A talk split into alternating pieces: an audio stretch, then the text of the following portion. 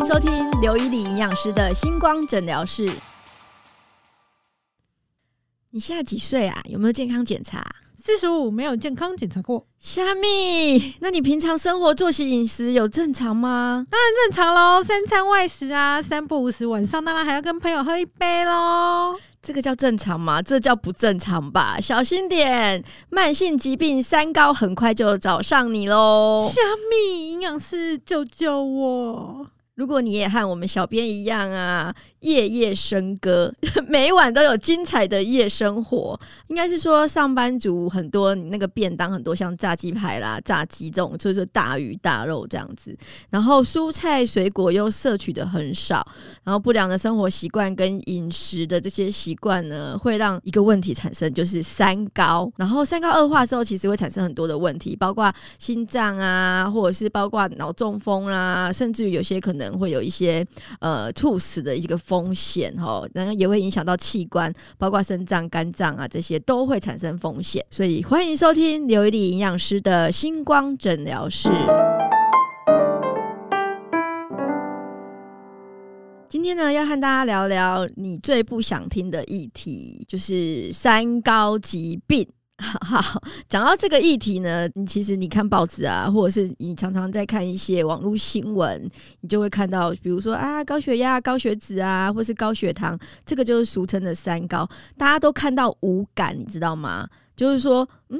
反正也是别人啊，别人的问题呀，好像跟自己没有关系。而且早期啊，我们在医院看到那些抽血有问题，或是量测血压有问题的，都是比较偏向银发族，可能就是到了六十岁以上、六十五岁以上才会看到这些问题。但随着大家可能经济条件比较好了，然后有些人可能因为公司或者说可能自己的亲戚有在做健康检查，然后就发现说，哎，也去检查一下好了。就抽血之后发现说，哎，奇怪，我怎么胆固醇也很高，然后他比自己的叔叔阿姨还高，好，然后另外血糖的部分，怎么医生跟他讲说，如果你再不做体重控制，或是你再不控制饮食，那你可能就是糖尿病，你可能就要吃药。那病人常常就会很哀嚎，就说吃药。我怎么可能？我平常又没有感觉，我又不会头晕，我又不会肚子饿，我又不会脖子紧，怎么我会有三高？哦，所以现在三高的问题啊，就是跟所谓的年纪其实没有相关的，而且我们发现现在三高的族群其实很多就是开始年轻人，所以现在年轻人已经加入了三高俱乐部了哈，就是你知道至少都会有一高或者是二高哈。我记得有一个，我有个病人，他大概不到四十岁了，应该也算年轻人哈。他是一个从小就是在国外留美的一个一个学，就是小学生这样子。然后他就是在国外考上律师，然后回来之后也有就是律师的证照在职业这样。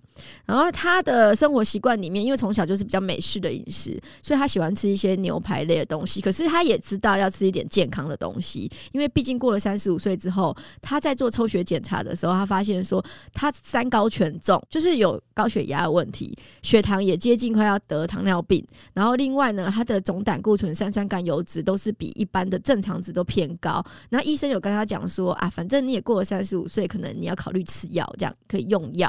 然后他觉得说，我都还没四十就要开始用药，所以他就想要挣扎。他第一件事不是来找营养师，他讲了一个故事。他说哦，其实在找我之前呢，他已经花了半年的时间，然后去做。我就是想要做一个治疗，然后他就说，他后来就听朋友介绍，就是有一个某某的一个治疗机构有在做换血，所以他说一个礼拜有三天早上要在那边待三个小时，然后就可能做一个类似换血的动作，然后他总共花了，他说他三个月啊花了三十万这样子。我说那么那么多，他说对啊，然后嘞，他就说后来我三个月之后去抽血啊，什么都没改变。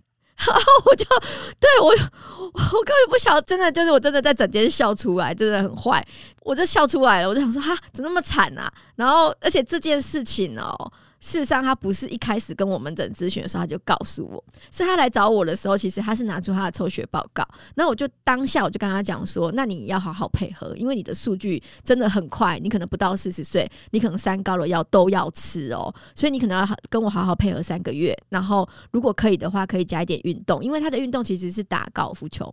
然后我说你可以加一点自己的，比如说快走，或者是你们家的社区，他说他们家社区有健身房，那基本上有跑步机或脚踏车，其实都可以用这样。样子。我说那你可能要稍微配合。那那是三个月之后呢？他在我的门诊三个月之后，他发现他的抽血数据都降下来。他就很感谢，他才讲出他其实之前一个礼拜要三天早上在那边花三个小时，他觉得对他来讲时间就是金钱，他觉得他估算下来可能不是花不止花三十万，结果最后都没有效果这样子。所以这件事情其实告诉大家，就是如果你真的开始你的抽血数据或者是你的这些呃检查报告已经亮红字了哈，尤其是现在有有些人可能会检查一些脂肪肝的问题啦，那脂肪肝它本来就没有药可以去做治疗，一定要做饮食跟运动的控制哈。你真的赶快来找营养师哦，这有机会让你的三高可以逆转胜哈。我觉得有一个比较危险的族群就是刚上班的大学生，对，就是他。毕业了，然后可能刚上班的那前两三年，你会发现明显的疯狂变胖。你知道，就是到一个职场上，可能有时候你可能觉得很紧张，或者是说你要适应这个职场，你很压力很大。所以我们碰到就是说上班两三年之后胖了十几公斤的，我们常在门诊上看到这一种来做治疗。然后他因为有健康检查嘛，就是一那个公司会安排他做一些健康检查，每年健康检查发现说奇怪，他怎么怎么所有数据都很惨，然后脂肪肝竟然是中度脂肪肝，还比他爸更严重这样子。所以这群我觉得是高风险群，因为他们平常可能。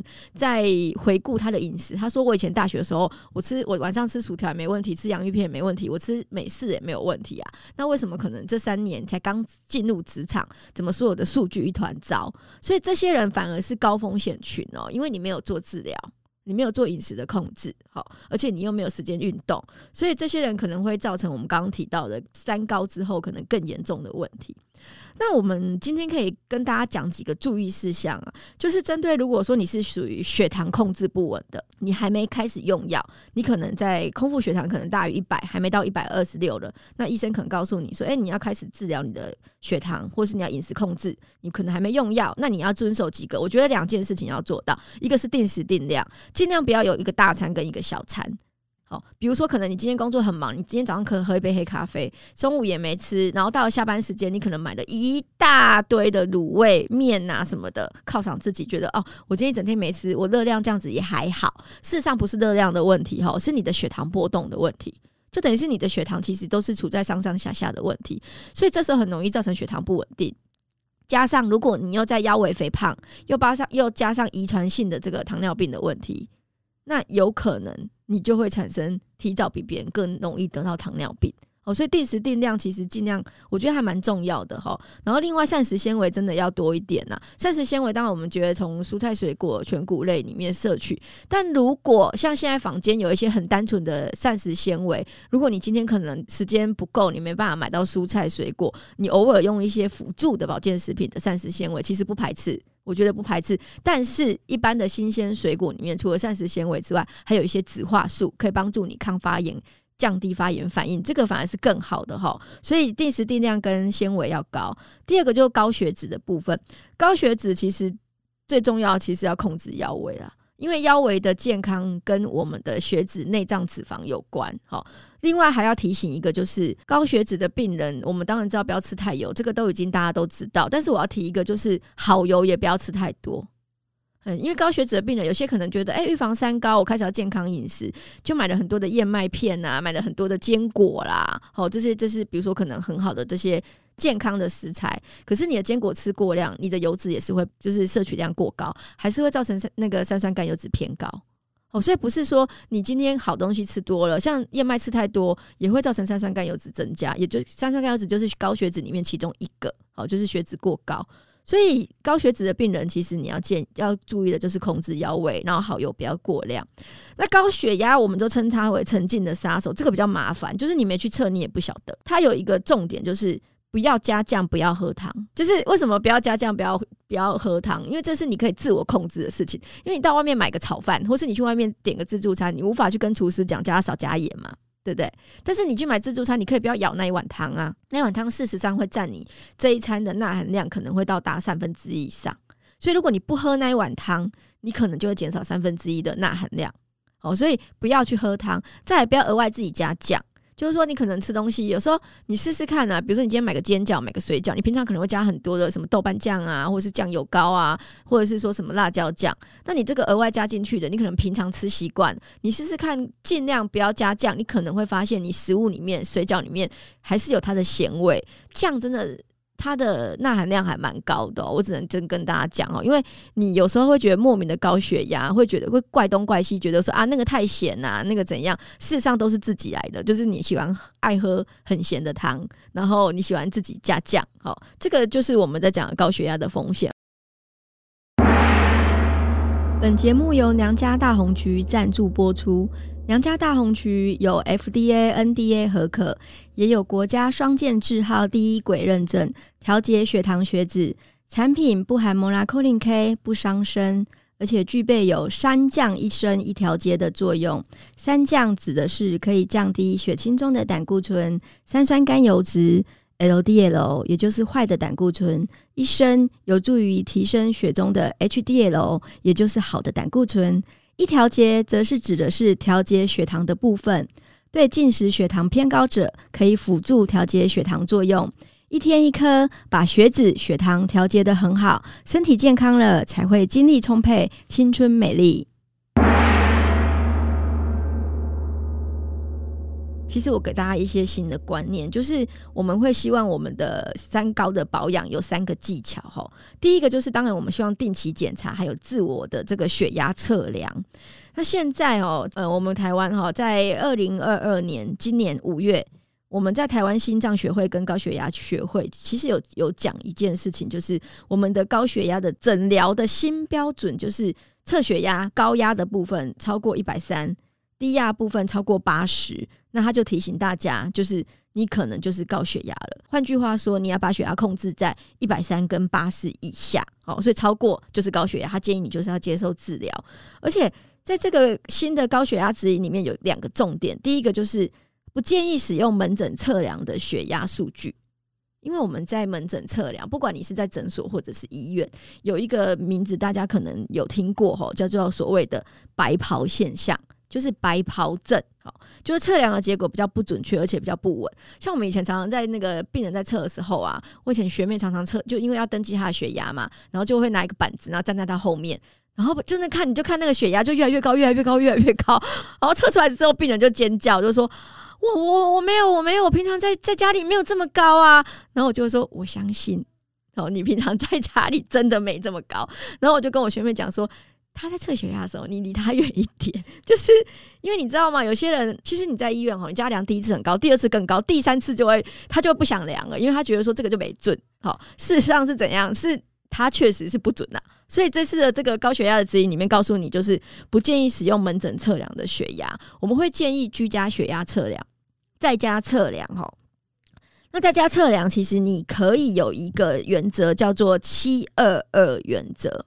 那七二二的第一个七是连续七天量测，那这个连续七天哈，我们在临床经验上，我们会建议你这七天是平常生活作息的七天，比如说你可能这七天有时候你可能有去旅游，或者是说你可能特别累，或是你这七天你要赶案子。那这七天就就不是你平常的血压，而是你平常生活规律性的七天内你量测的血压。好，所以这个第一个七是这个，然后第二个是二，好，二是指的是早上起床之后，晚上睡觉前各量一次。好，就是时间点啊，这个是时间点，就是早上跟晚上。那再来就是第三个二是每一次量两次。好，就是说你早上的时候，意思就是简单讲。抓一个礼拜的时间，早上你量两次，晚上睡觉前量两次，你一天就会得到四组的血压，那七天就是二十八组的血压。这时候如果你要去看医生，你要去看新陈代谢科、加医科都可以。这时候你拿到的血压的平均值就是比较准确的，就不是你在医院尖叫的那个，不是我的血压。对，真的，我们就跟病人讲说，对，这个不是你的血压，你要在家测量才是正确的。好。第二个呢，就是天天量腰围跟体重哈。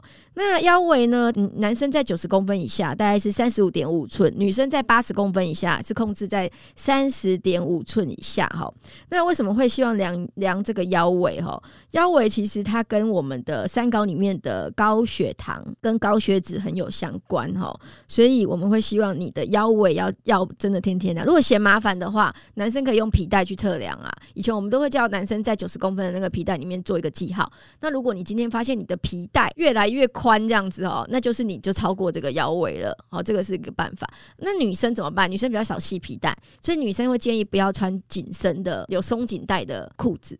如果你常常穿那个运动裤啊、松紧带，你就会完全不晓得自己的腰围有没有过粗。好，那量腰围呢，其实是在肚脐上两公分，就是两指宽的这个地方去量。